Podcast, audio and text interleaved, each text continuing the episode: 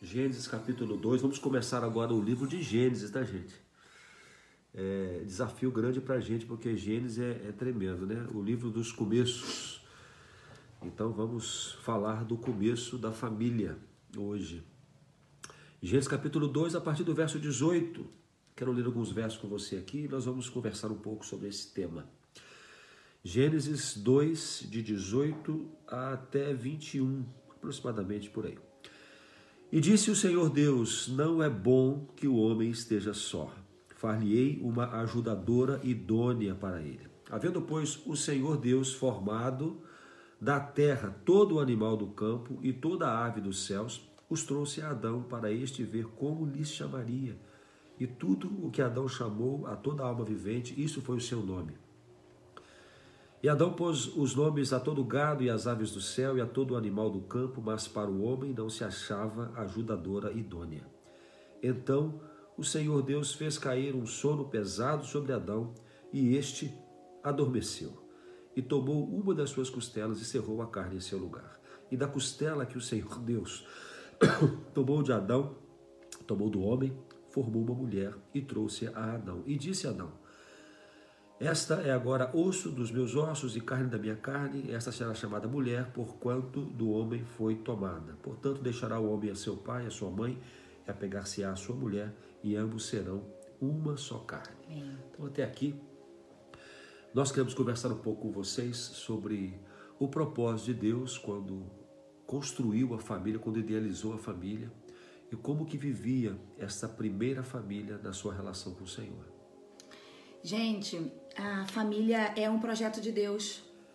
A família foi criada por Deus. E entender isso faz toda a diferença, porque é, quando eu recebo um presente que foi fabricado por uma pessoa, é muito mais fácil de eu usá-lo da forma correta, porque a pessoa que me deu, ela entende sobre aquilo e ela vai me explicar como usar, né? Fabrício sempre fala sobre é, a gente comprar um eletrodoméstico que a gente não sabe usar e a importância da gente ler o manual, que às vezes a gente não faz. A gente sai ligando as coisas, queima, quebra, enfim. Deus criou a família. Então, ele sabe como a família deve funcionar, quais são os princípios que devem reger um ambiente familiar. Então, é por isso que muitas famílias sofrem, porque elas estão, de alguma forma, ignorando as orientações do fabricante. Às vezes até funciona de uma maneira precária, uhum. né? Limitada, Porque, né? É igual o eletrodoméstico mesmo. Você compra e você, gente, mas isso aqui falava que tinha três velocidades, mas só, tem, só tá funcionando com uma velocidade. Uhum. E na verdade você descobre lendo o manual que você tinha que ter apertado um botãozinho que tá atrás, não sei da onde. A família é a mesma coisa. Muitas vezes a gente acha que tá bom mas ela pode ser muito melhor quando você realmente se dispõe a ouvir o fabricante, a entender as orientações do fabricante e a obedecê-las. E esse é um assunto, gente, tão importante.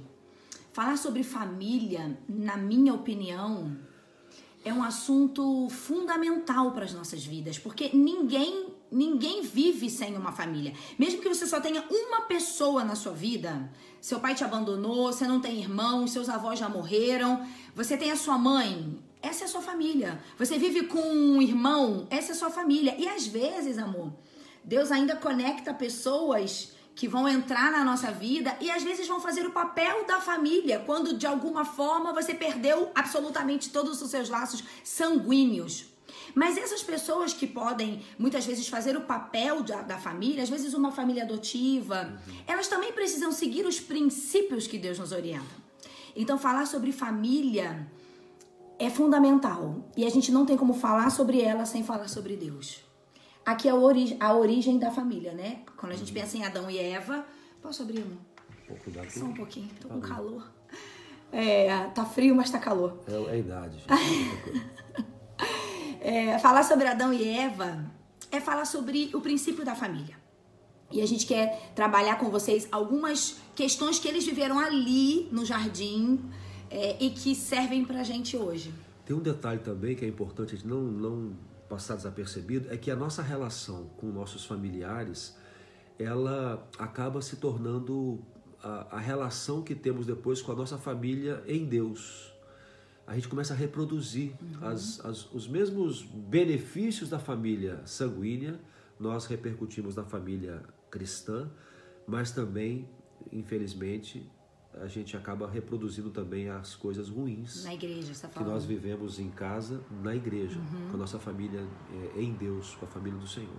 Quando Deus cria Adão e Eva, é interessante que Deus cria primeiro Adão, você sabe, obviamente, né? E aí, Adão já vi, ele, ele passa alguns dias vivendo ali no jardim, né? Ele tem algumas funções, ele tá ali, ele já tá dando nome pros bichos, ele já tá meio que cuidando de tudo. E aí Deus diz que olha para Adão, a Bíblia diz que Deus olha para Adão e vê que ele tá só. E aí ele pensa: eu vou fazer alguém para ser uma companheira, eu vou fazer alguém para ajudá-lo nesse trabalho, eu vou fazer alguém para ser uma companhia. Ou seja, eu vou trazer aqui alguém para alegrar a vida de Adão. As mulheres alegram a vida dos homens, entendeu? Os homens sem a gente não tem jeito, entendeu, gente? Tu dizes, né? Não é não? É, com certeza. Com certeza. Não tinha como Adão ser feliz sem a gente, entendeu? Bom, brincadeiras à parte, brincadeiras verdadeiras, né? É, Deus traz Eva e Deus coloca ela na, na vida de Adão para um papel muito importante. E aí eles dois juntos, conectados, eles vão formar a primeira família e eles vão viver é, aquilo que Deus planejou para a família. Claro que até o momento em que acontece o pecado, mas a gente quer falar desse primeiro momento deles dois juntos ali no jardim. Aquilo que você falou ontem, amor, sobre a importância de esperar Deus formar a nossa família. Quando É, as pessoas. Por ser a família tão importante, gente, é, Deus, bom, Deus planejou a família e Deus colocou do lado de Adão al- alguém que fosse sua companheira, alguém que fosse ajudador, alguém que fosse complementar ali a, a, a vida e o trabalho dele, né? É, e nossa, nossa a história que nós vamos escrever aqui neste mundo, enquanto aqui estivermos, ela vai ser vivida essencialmente com a nossa família. Então é muito importante, é muito importante que gastemos tempo na hora de compor esta família. Perfeito. Na hora de escolher um parceiro, escolher uma parceira, aquela que vai ser nosso, a- a- nosso companheiro pela, pela estrada desta vida, né? vai percorrer esse caminho conosco. É fundamental gastarmos tempo, porque quando nós estudamos a, a vida de casais que não deram certo, nós vamos encontrar naturalmente princípios que foram quebrados, princípios da palavra de Deus que foram quebrados, que foram ignorados, que foram tratados assim como que, ah, isso não é tão importante assim também. Isso não vai, esse problema não vai acontecer comigo. E por conta disso, na hora de compor a família, fazemos escolhas que desagradam o coração de Deus e vamos ter consequências. Não estou dizendo aqui que o que começou errado vai terminar errado, tá, gente? Eu creio na misericórdia de Deus, eu creio no milagre de Deus na Amém. família, eu creio na reconstrução, na restauração, creio em tudo isso. Mas isso pode ser evitado se na hora do namoro você já começar a fazer a escolha de acordo com a direção de Deus. Isso significa que você que ainda não formou a sua família, ou seja, você vem da sua família de origem, mas você ainda não formou a sua família com seu cônjuge, filhos, você que ainda não viveu isso, é, Você que é solteiro, né? É isso? é, é, Ah, tá. exatamente. Ou talvez alguém que é viúvo, Ok, vai formar ok. uma nova família. Certo. Aguarde no Senhor. Espere Deus fazer isso. Amor, quando eu estava lendo de novo esse texto, achei uma coisa interessante. Quando Deus forma Eva, Deus faz Adão dormir, dá o sono profundo, tira uma parte da costela, forma Eva, e Deus traz Eva a Adão. Deus conduz. Tem uma palavra aqui na, na NVI que, que, é- que eu achei muito legal. É como se Deus estivesse trazendo um presente para Adão, sabe? Ah lá. Então o Senhor fez o homem cair em sono profundo, e enquanto este dormia, tirou-lhe uma das costelas, fechando o lugar com carne. Com a costela que havia tirado do homem, o Senhor fez uma mulher e trouxe e a trouxe a ele. Achei isso lindo, gente. Você imagina o Adão acordando daquele sono profundo? E aí tem uma mulher ali. E aí, olha só, quando Adão olha Eva, ele diz assim: esta sim é osso dos meus ossos e carne da minha carne. E aí ele dá um nome para ela. Essa será chamada mulher, porque do homem foi tirada. Eu acho linda essa sensação de um presente. Sabe? Então, é, quando Deus traz alguém para a sua vida, que o homem, a mulher é trazida para sua vida por Deus. Isso tem a bênção, tem o selo, tem o aval. Entende? Então não corra para formar sua família e se esqueça do que Deus quer para isso, porque às A gente vezes pode dizer o quê, usa- olhando para essa, pra essa história? Que feche os olhos, sonhe, né? idealize e espere Deus trazer a sua Amém. companheira. Né? Amém. Bom, Fecha pra mim, tá, tá muito frio aqui. gente, eu tô na menopausa. É, tá frio. Ai, meu Deus. Tá, então olha só, essa palavra é pra quem não casou ainda, tá bom? Mas vamos lá, gente. Eu quero, a gente quer falar agora também sobre a família no modo geral. Existem alguns princípios dessa família que Deus criou que a gente quer falar. O primeiro deles é: eles tinham um relacionamento próximo com Deus, próximo a Deus. Adão e Eva, enquanto viveram ali no jardim, eles, eles tinham momentos onde eles recebiam de Deus orientação. Adão recebeu orientação de Deus acerca da, do- do- da árvore, qual que vai comer, qual que não vai comer. Havia ali, né, amor, um, um relacionamento próximo com o Senhor. Havia uma intimidade, Isso. uma liberdade em estarem juntos, né? Tudo isso a gente percebe na, na leitura dos textos bíblicos, né? Que havia uma relação contínua Com entre Deus. Deus e a sua criação ali, especialmente o homem e a mulher. E isso faz toda a diferença, gente. A pergunta é: nossa família tem vivido essa aproximação com Deus? A sua família, ela, ela tem essa intimidade com a presença de Deus, com o Senhor na sua casa? O Senhor é buscado no dia a dia da sua família? Ele é a, a figura principal na sua casa? Ou às vezes, amor, em algumas famílias, assim, elas entendem que Deus é importante. Mas elas buscam, elas priorizam Deus quando dá. Quer dizer, nem é prioriza Deus quando É, dá. Não tem, Deus, eles né? buscam. Eventualmente. Então, assim, ah, hoje se der, a gente vai juntos à igreja buscar o Senhor. Hoje, se der, a gente vai sentar para ler a Bíblia. Hoje, se sobrar tempo, a gente junta todo mundo e ora por esse problema que a gente está vivendo. Gente, não é assim. É o contrário. Se der, eu faço as outras coisas. Mas, em primeiro lugar, nós, como família, temos que buscar a presença de Deus na nossa casa. Olha, sabe uma coisa que eu aprendi na minha família é, De chama? origem. É, de Nucle- origem. é, de origem. é, Sua de mãe, origem, vai falar? é, meu De pai e minha origem. mãe. Por exemplo, a, a presen... eu eu imagino assim, a presença de Deus no jardim, convivendo com Adão e Eva. É, claro, eles, não havia pecado, né? não havia pecado, havia pureza, havia inocência.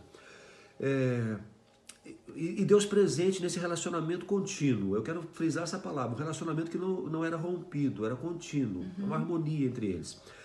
Hoje, Deus presente em nossa casa, que assuntos nós iremos é, trazer?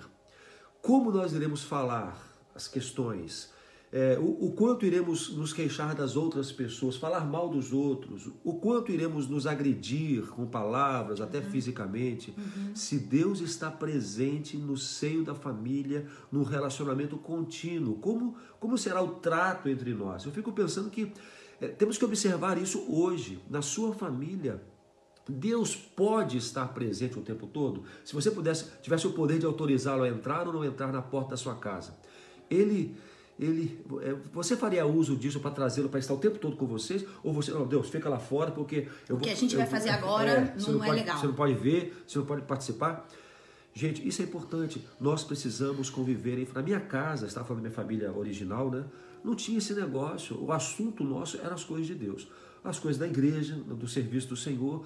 Então não tinha esse negócio de ouvir meus pais falando mal de outra pessoa, é, a gente falando mal de outra pessoa, reclamando de alguém, a gente é, é, tratando assim de maneira é, agressiva, rude, ou, ou- ah, claro, briguinhas de, de irmão normal, né? Irmão Mas- é básico, né? mas ah, havia um respeito Amém. implícito assim em nossas relações. Então eu aprendi isso e eu trago isso para minha casa hoje para os meus filhos. Amém. Então quando o Daniel fala alguma coisa que eu entendo que aquilo ali não, não agrada a Deus, eu falo, cara, não fala isso, rapaz, o que você está falando? Você não pode pensar isso.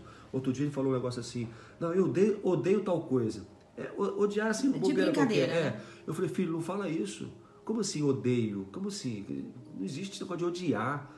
Não, não põe essas coisas no teu coração. Bom, Deus presente no relacionamento contínuo nos constrange a andar em santidade, Amém. de uma forma que agrada o coração dele. Você sabe que vou compartilhar uma benção com vocês. Lembra que eu falei algumas lives atrás? Quem não tava, talvez não vai entender perfeitamente, mas quem estava vai se ligar. Lembra que eu disse que nós estávamos orando já há alguns meses, eu e o Fabrício, para que Deus trouxesse o Daniel para uma relação mais próxima com ele. Gente, o Daniel é um menino muito diferente, ele é um menino muito especial. O Daniel é um menino muito de Deus. Mas a gente ol- olha para ele e sabe que pode ir além. Porque quando eu olho para mim, eu sinto que eu posso ir além. Então o Senhor começou a nos incomodar, a clamar para que o Daniel tivesse experiências com Deus cada vez mais. Porque a gente não quer só um filho certinho. A gente quer um filho que conhece a Deus na intimidade. E a gente começou a orar por isso. E aí lembra que eu falei para vocês que quanto mais que teve um momento na semana passada que eu e o Daniel tivemos um atrito. Eu, eu orando por ele, orando, e aí numa, numa, numa conversa boba de um assunto nada a ver, a gente teve um atrito. E aquilo me machucou, porque eu cheguei em casa e eu falei assim, Deus, parece que quando começamos a orar mais pelo Daniel, parece que as coisas não estão acontecendo e pelo contrário, dá a sensação de que tá mais difícil do que antes. E o Senhor falou, filha, continue perseverando, porque vai acontecer. E aí, gente, ontem na igreja, é, era o meu dia de ministrar o louvor e o Daniel ia tocar. Mas o Daniel só tocava, ele não, ele não fazia, não cantava. E aí eu falei, filho, eu queria que você domingo cantasse junto com a gente. E aí ele, ai mamãe, não sei, cantar, ai, acho que é duas coisas ao mesmo tempo. Eu falei, não, filho, vamos tentar. E aí, gente, ontem ele cantou e tocou. E foi uma coisa linda. Foi lindo porque a voz dele pela primeira vez foi, foi compartilhada junto com as outras vozes. E, e ele deu o brilho na, ontem junto com as mulheres. E aí quando acabou o culto as pessoas vieram falar com ele.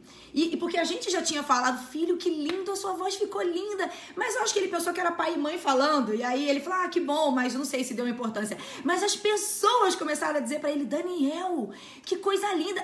A, a, começaram a mandar mensagem para ele e aí eu falei, Senhor, que bom. E aí, quando a gente chegou em casa à noite, ele falou assim: Mamãe, olha que legal. Olha o que, que disseram. Eu falei, filho, mas eu não te disse hoje de manhã. Ele, não, eu sei, mas. Nossa. E aí foi muito interessante que um menino na igreja, quando acabou o culto, ele falou assim: Letícia, manda um recado pro Daniel. Diz para ele que eu senti do Senhor de dizer que ele tem que continuar nisso, que Deus tem um plano para a vida dele também no louvor e que ele não pode parar. E eu falei, tá bom. E quando eu cheguei em casa eu disse, filho, o fulano disse isso, isso e isso. E aí ele fica me olhando assim. Eu falei, o que que houve? Ele, mamãe, o Andy acabou de me mandar uma mensagem dizendo as mesmas palavras. E aí ele falou, mamãe, foi Deus falando comigo. Eu falei, sim, filho, foi Deus falando com você. Gente, eu subi pro quarto e eu, e eu comecei a falar: ai, Deus está ouvindo as nossas orações. O nosso filho está começando a ter experiências com Deus. Entende? Então, gente, o que eu tô dizer, tentando dizer, não é só que eu fiquei feliz porque ele estava no louvor, não é isso. Eu fiquei feliz porque ele ouviu Deus, ele sentiu Deus falando com ele, ele foi encorajado por Deus a algo. Então, eu falei, tá começando as experiências dele com o Senhor. Então, gente, não desistam de buscar isso que a gente está falando, a presença de Deus na sua casa, a, a, a, transformação dos seus filhos, a transformação dos seus irmãos. Talvez você seja convertido na sua casa e os outros não sejam. Não desista disso. Atraia a presença de Deus para dentro da sua casa. Importante, né? Como fazer isso? Tem duas coisas básicas, né? Que são as asas que fazem a nossa família decolar. É a Bíblia e a oração. Bíblia e oração. Então, você homem desculpa, você homem, sacerdote da família, cabeça da casa, você precisa assumir o papel de ser aquele que está buscando a Deus na palavra o tempo todo, buscando a Deus na palavra. Os seus filhos precisam saber que você busca a Deus na palavra. E quando você for corrigi-los, você vai usar a palavra. Amém. Qualquer conversa, qualquer eh, decisão que tenha que tomar, usem a palavra de Deus. Mas para usar a palavra tem que conhecer a palavra. E para conhecer a palavra tem que ler. Muitas famílias estão vivendo a revelia porque não procuram saber qual é a vontade do Senhor. E quando você começa a buscar a Deus na palavra, e quando você tem um relacionamento na oração com o Senhor, de todo o problema, de toda dificuldade, toda crise, você orar, você clamar e você descansar que Deus vai agir, porque essa tem sido a nossa história, meus queridos. A nossa história é essa. Nossa vida nunca foi fácil. Nossa vida nunca foi fácil. É importante frisar, porque às vezes as pessoas olham para nós e pensam, ah, tem uma vida maravilhosa, né? Uma família maravilhosa, Não. uma igreja maravilhosa. Gente, nossa vida nunca foi fácil. Uhum. Tudo isso sempre foi maravilhoso para nós. Mas nossa vida sempre foi uma vida de muita luta, de muita oração, de dificuldade de todo tipo que você imaginar, nós tivemos e temos. Uhum. Mas nós não abrimos mão da palavra de Deus e da oração. Isso nos constrange a termos comportamentos aqui dentro que agradam o coração do Senhor. Amém. E isso já é, amor, a segunda parte que a gente queria falar. Isso, fazer. É, você entrou ali e que bom. Gente, Adão e Eva viviam um outro princípio muito importante para gente. Eles viviam o princípio da pureza e da liberdade entre eles dois. Uh, o versículo 25 diz: O homem e a sua mulher viviam nus e não sentiam vergonha. Percebe que depois que o pecado entra, eles ficam com vergonha porque estavam nus, mas aqui não. Então, olha que lindo, eles tinham um relacionamento de uma forma tão livre, tão pura, que não havia restrições entre eles, a nudez não os incomodava. Gente, eles eram é, é, é, tão. Aquilo era tão. Como é que chama isso? Tão limpo. Era um relacionamento tão, tão, tão puro, criado por Deus que não havia, não havia é, nada que os impedia de viver uma liberdade um com o outro, sabe? Essa cumplicidade de um casal. Mas isso também pode ser trazido para o ambiente da família. Será que a gente tem essa pureza hoje na nossa casa? Que é o que o Fabrício falou agora há pouco, né? De você é, permitir que coisas entrem na sua família e vão, isso vai tirando a pureza às vezes um ambiente pesado, né? É. Um ambiente pesado de briga, de conflito, de maledicência, de fofoca, Gente, é, isso é terrível. Isso é terrível. Isso compromete o relacionamento entre os irmãos, uhum. compromete a autoridade dos pais. Uhum. Porque às uhum. vezes quem vive no ambiente de igreja e vive um ambiente em casa diferente do ambiente da igreja, isso confunde a cabeça das crianças. Meu uhum. pai na igreja é uma pessoa, aquele é outra. Minha mãe tá abraçando aquela irmãzinha que ela falou mal lá em casa outro dia. Gente, isso é horrível. É. Isso é uma bagunça na cabeça das crianças que elas não sabem que direção vão tomar. E também, amor, pensar nas brigas dos, dos pais na frente dos seus filhos. Sim, insegurança que gera é. isso. E quanto isso vai, vai abrindo portas, gente, é, os pecados que a gente comete e não confessa, não se arrepende, deixa, eles abrem portas espirituais na nossa família. É, pecados não confessados, muitas vezes eles dão liberdade para o inimigo nos tocar e entrar na nossa casa e trazer mais conflitos, mais problemas. Então talvez a gente tenha que orar ao Senhor fazer um autoexame dizer: Senhor, aonde eu tenho aberto alguma porta para o inimigo entrar na minha casa? E aqui eu não estou falando só dos pais, eu estou falando dos filhos também. Às vezes a gente tem práticas que a gente sabe que não agradam a Deus e a gente continua fazendo. E o inimigo tá entrando na nossa família, gente, e tá, tá destruindo, tá tirando a alegria. Pessoas que não têm prazer em estar em casa, pessoas que preferem estar na rua, não preferem estar no trabalho. Isso. Uhum. Não querem voltar para casa. Irmãos que brigam, estão vivem brigados. Gente, que coisa terrível isso. Olha, um relacionamento. Não é possível ter um relacionamento com o Senhor, um relacionamento franco, honesto, um relacionamento onde você é ministrado e transformado pelo Senhor. É, a, a, palavra diz aquele que nós não vemos, se nós não conseguimos nos relacionar com aquele que nós vemos. Então você que tem um conflito com seu irmão, com a sua irmã, você que vive, guardou uma mágoa do uhum. passado, tem um trauma qualquer, uma mancha aí que você não perdoou, olha, hoje, hoje é dia de você fazer algo tomar uma postura diferente, buscar uma Amém. conversa definitiva. Lembra da conversa decisiva que nós falamos aqui? Ter uma conversa decisiva, transformadora, Amém. regeneradora, que traga a vida de volta para dentro de casa. Uhum. Quantos irmãos estão brigados? Nós conhecemos inúmeras famílias que têm pessoas que não se falam há anos, uhum. que vivem longe e não se falam, vivem como estranhos. E quer saber? Isso é porta de entrada para o inferno na nossa vida. Vão, vão repercutir na família deles isso também. Que, lá. isso é. que dizer agora. Duas coisas sobre isso que o Fabrício disse. A primeira, não pense que o outro tem que fazer alguma coisa para que isso mude. Porque às vezes você tá ouvindo e tá falando assim, é, tá vendo? Se meu irmão colaborasse, eu até é, me entenderia com ele. Não.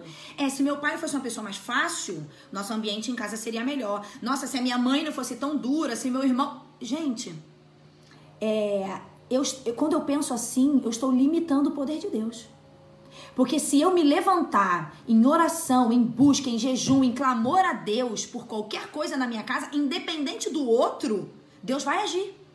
E se eu pensar que eu dependo do outro, amor, eu estou dizendo que Deus é pequeno. Uhum. E não, isso é mentira do inimigo.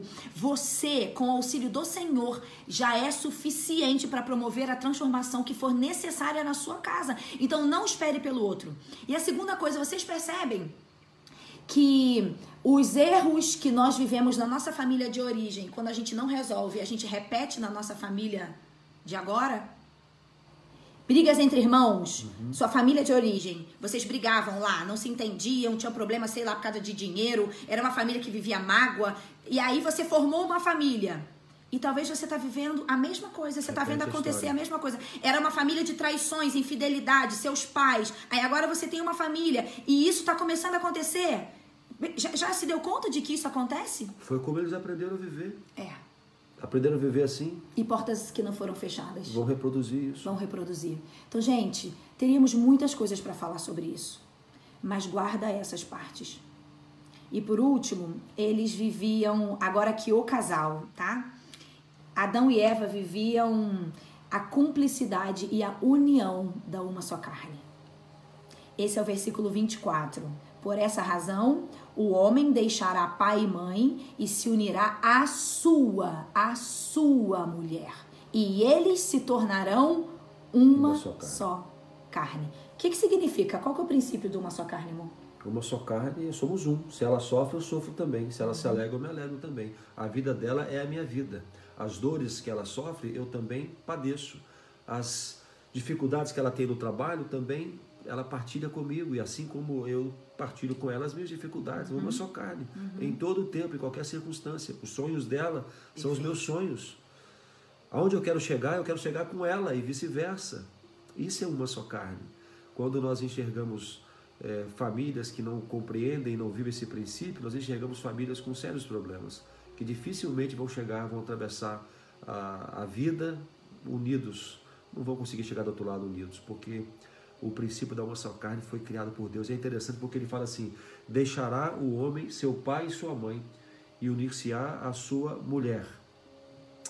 É, mas Adão e Eva não tinham pai nem mãe, né? Assim, Sim. como nós conhecemos aqui. Ou seja, é um princípio para mim e para você. Uhum. É um princípio para nós hoje. A desconexão com a família anterior, no sentido da dependência, né? para que você possa se unir. Né? Eu, eu rompo os vínculos, é, como é que eu vou chamar isso na psicologia? Os vínculos de origem. E eu me conecto a esta que agora é uma só carne comigo. E agora vamos construir a nossa história familiar. É. Esse princípio de uma só carne, nessa, nessa sociedade moderna, está sendo super quebrado. Nessa busca da individualidade, nessa busca do empoderamento feminino, a gente está perdendo o princípio de uma só carne. Sabe, sabe por que eu estou dizendo isso? Porque quando eu começo a querer buscar a minha independência como mulher, é, e eu ser autônoma nas minhas decisões, eu ser autônoma nas minhas finanças, É moderninho, mas não é bíblico. isso aí. Aí o que, que acontece? A opinião dele começa a não ter mais valor. Por quê? Porque eu tô construindo a minha independência. Então, o que eu achar que eu tenho que fazer, ou com a minha vida, ou com o meu dinheiro, ou com os meus sonhos, ou com meus bens, eu faço. E eu digo pra ele assim: olha só, você com seu dinheiro, eu com o meu, você com seus sonhos, eu com os meus, a gente vive juntos, mas a gente tem a nossa, a nossa independência. Gente, claro que a individualidade é preservada no casamento, ok? A gente não vai entrar nisso agora muito detalhado. Qualquer dia a gente se separa um tempo pra falar sobre isso. É claro que eu tenho a, a minha independência, mas eu não sou. Não, eu tenho a minha Individualidade. individualidade, mas eu não sou independente dele. Porque nós somos uma só pessoa, é uma só carne. E só em Deus você vai entender o que significa isso, entendeu? Então, nessa sociedade muito moderna, os casais estão vivendo tão desconectados que não tem, não tem uma, uma vida junto. Não tem. Eles dormem na mesma casa. Eles dividem as contas. Mas eles não são uma só carne. E aí, na hora que as tribulações vêm, na hora que a dor vem, na hora que um- uma, uma doença de um filho chega, uma crise financeira aparece, os corações estão tão distantes um do outro que o casamento rompe Não tem estrutura. não tem estrutura. Então, gente, aqui essa palavra é para os casais e para aqueles que um dia serão casal. Se você não quiser viver o princípio de uma só carne, eu digo que você pode ter problemas, você vai ter problemas. Agora, Letícia, como viver isso na essência? É um papo para outro dia. Mas só analise se no seu casamento hoje você está de alguma forma com a sua alma distante do seu marido. A sua dor você não compartilha com ele, a dor dele não é compartilhada com você. Sabe? Vocês não oram juntos, vocês não buscam a Deus juntos. A bênção do Fabrício, gente, é a minha bênção. Eu oro pelo meu marido como eu oro por mim. Às vezes eu oro mais ainda por ele. Porque se ele estiver feliz, eu tô feliz. Se se Deus realizar os sonhos dele, isso vai impactar a minha vida. Porque, não, porque deixa de ser o meu sonho. É, exatamente. Se o nosso sonho. É verdade, é verdade. Nosso sonho. É, é muito importante participar da vida do outro. A coisa que eu aprendi ao longo da minha trajetória, como marido e, e mulher, né? Marido e mulher, ela no caso. É, nós somos casados há quanto tempo? Fazer Vai fazer 20. 20 anos, né? Quase 20 anos já. Não parece, mas nós somos casados há quase 20 anos, gente. É impressionante, né? É essa questão de compartilhar o sonho, sabe? Quando a Letícia quis estudar, depois de casado, a gente compartilhou isso. Ela teve o Daniel, o Daniel era pequenininho, eu tinha que ficar com o Daniel de noite para ir para a faculdade. E às vezes eu não podia deixar ele sozinho em casa quando eu ia buscar ela no ponto, então eu tinha que levar o Danielzinho comigo, tirar, Meia-noite. é, meia-noite, tirar ele. Mas era o sonho dela, que se tornara também o meu sonho. E hoje, o que Deus fez na vida dela, através do seu estudo, a capacitação, a habilidade, ela abençoou o meu ministério. Então, a- quando eu estava investindo nela, né, vamos dizer assim, na verdade, estava investindo em mim também, no meu ministério, a minha companheira. E quando a gente entende isso, gente, como nós vivemos melhor. Como vivemos melhor. Quando educamos os filhos na mesma unidade, ela fala uma coisa, eu não desfalo depois. Eu posso até não aceitar o que ela disse, mas eu preciso falar com ela. Olha, Letícia, você falou um negócio pro Daniel ali, mas será que não, não tem uma forma diferente de lidar com isso? Bom, a gente, é, em tudo, nós somos uma só carne. É interessante que, que Adão e Eva, não vou entrar nesse assunto hoje, foram uma só carne até na hora de pecar, né? Ah, é verdade. Aí. Pecaram juntos. Isso aí pode conversar outra hora. Ai, gente, a família, como a gente disse no princípio, é uma obra que o Senhor criou. Foi Deus que planejou a família. E Ele quer que a sua família seja feliz. Ele quer. Eu sei que você também quer. E talvez agora você tá pensando assim, nossa, gente, a gente aqui não tá vivendo tudo isso que vocês estão falando. Nossa, agora, agora eu fiquei arrasada aqui, porque olha, a gente quer terminar dizendo, sabe o quê? Só Deus pode transformar uma família, porque foi Ele que a planejou.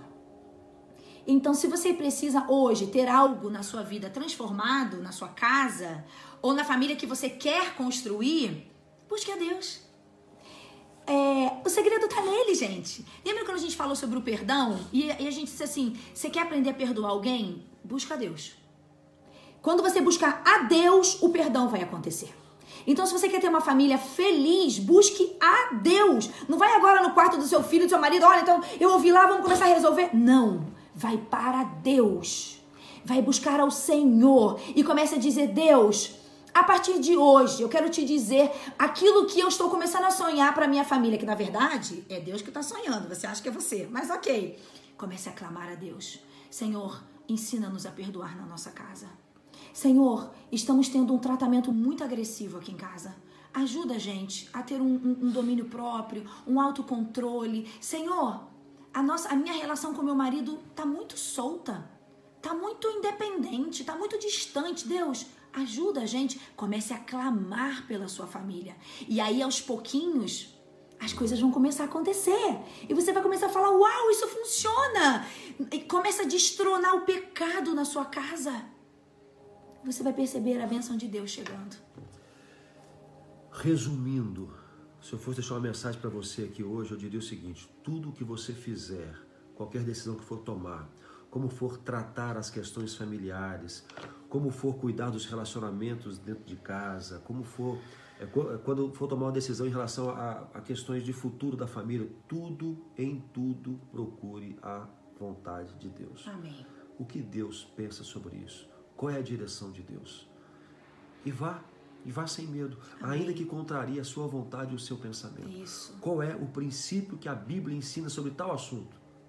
Vá, obedeça, e Deus vai lhe, vai lhe trazer de volta a, a segurança, porque às vezes estamos inseguros. Eu não sei se eu vou por aqui, se eu vou por ali.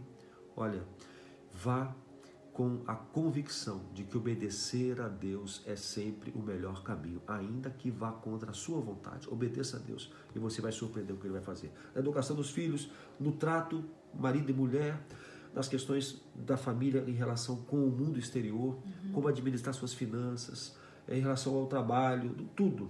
Busque a direção de Deus Amém. e você vai se surpreender com o que ele vai fazer.